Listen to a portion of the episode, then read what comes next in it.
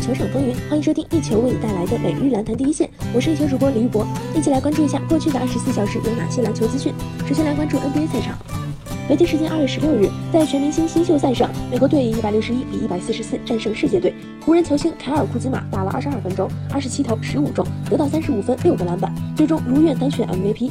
库兹马本赛季场均得到十九点一分，是湖人二号得分手。虽然被摆上货架，但场上表现仍然很顽强，并表示自己宁愿留在洛杉矶被骂，也不想去魔术这样的地方默默无闻，野心十足。比赛开局，美国队接连打出快攻反击，库兹马在九分三十秒时跟米切尔完成空接配合，他们完全把比赛打成了一出秀。七分三十三秒时，塔图姆基地传球给库兹马，再打出空间。随后，库兹马又连续两回合在外线接球，命中单罚三分，火力全开。他首节只打了五分钟，八投六中，拿下十四分。美国队也一路拉开优势。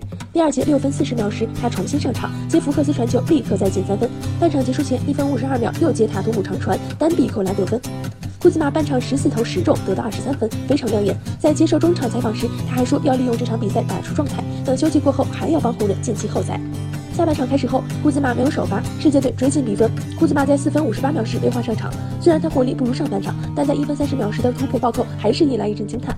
库兹马在第四节也坐了挺久的板凳，到五分五十一秒时才被换上场。他以为美国队巩固了领先优势，跟阿伦完成扣篮配合后，又在篮下造犯规，两罚全中。看起来教练组有意让他拿 MVP。最后三分钟里又是接连上篮得分，很快就突破了科比当年打新秀赛的三十一分纪录，同样也是湖人队史最高。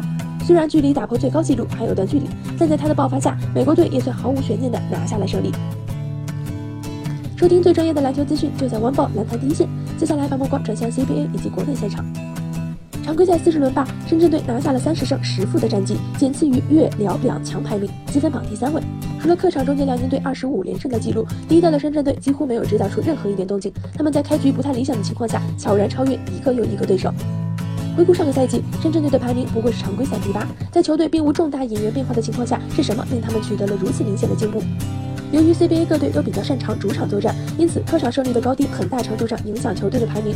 客场战绩方面，深圳队取得十六胜四负，仅次于广州和辽宁。常规赛开始后，深圳取得客场九连胜，直到第二十三轮碰上广东，才在客场以八十七比一百零二首遭败绩，一度成为联盟的客场王，令深圳的战绩稳稳名列前茅。如此傲人的客场成绩，深圳在沈阳掀翻辽篮也就一点也不奇怪了。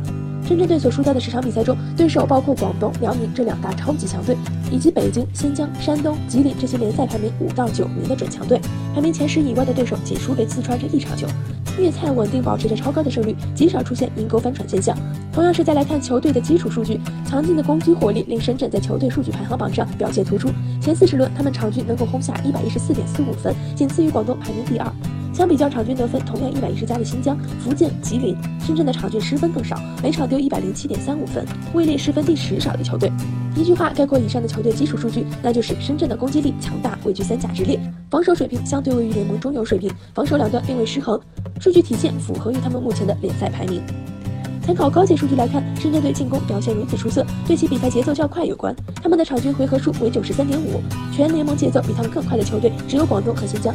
此外，深圳队的场均抢断达到九点六次，居联盟第四。通过抢断而推出快攻反击，也令深圳获得了较快的攻击节奏。比赛的节奏打得快，并不代表深圳队就此放松了自己的防守。在攻防效率差这一项高阶数据上，深圳队以七点五名列联盟第四，进一步验证了他们的攻守平衡性。再来细看进攻端的高阶数据，深圳的有效命中率达到了百分之五十七点九，仅次于联盟领头羊广东的百分之五十八点五，排名各队的第二。由此不难看出，深圳队的高得分并非通过高出手、低命中的浪头进攻换来的结果。深圳队强悍的进攻水平，令之前保持了二十五连胜的辽宁队吃到了苦头。在被深圳终结连胜纪录的当晚，辽宁主帅郭士强总结说：“今天进攻没问题，包括投篮命中率都在正常范围内。如果防守做好，得一百分也能赢。但今天篮板球输了，防守没有力度，所以输掉比赛。”以进攻著称的辽宁队，又不得不感叹与之对阵的深圳队的进攻水平。不难看出，深圳队将自己的攻击力发挥到了极致。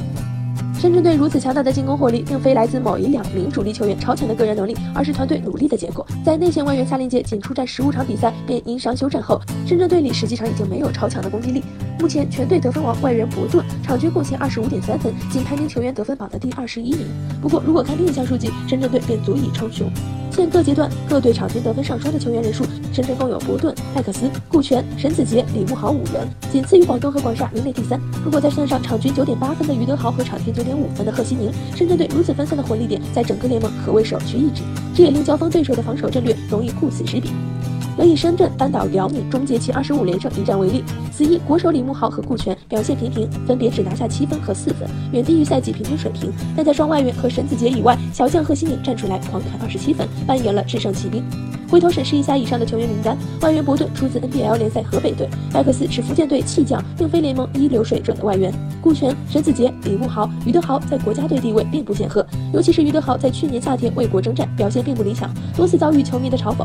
包括深圳主帅王建军对比郭士强、李春江等名将，他的 CBA 执教履历略显单薄。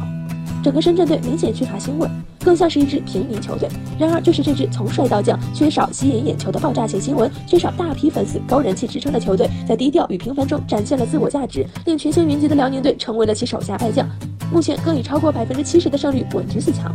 用一句流行的话来说，深圳队这支低调大师，是时候搞点大事情。这支低调的强队，也许也将迎来自己的丰收之际。以上就是本期篮坛第一线的全部内容。本节目由一球晚宝和喜马拉雅联合制作。我们明天同一时间不见不散。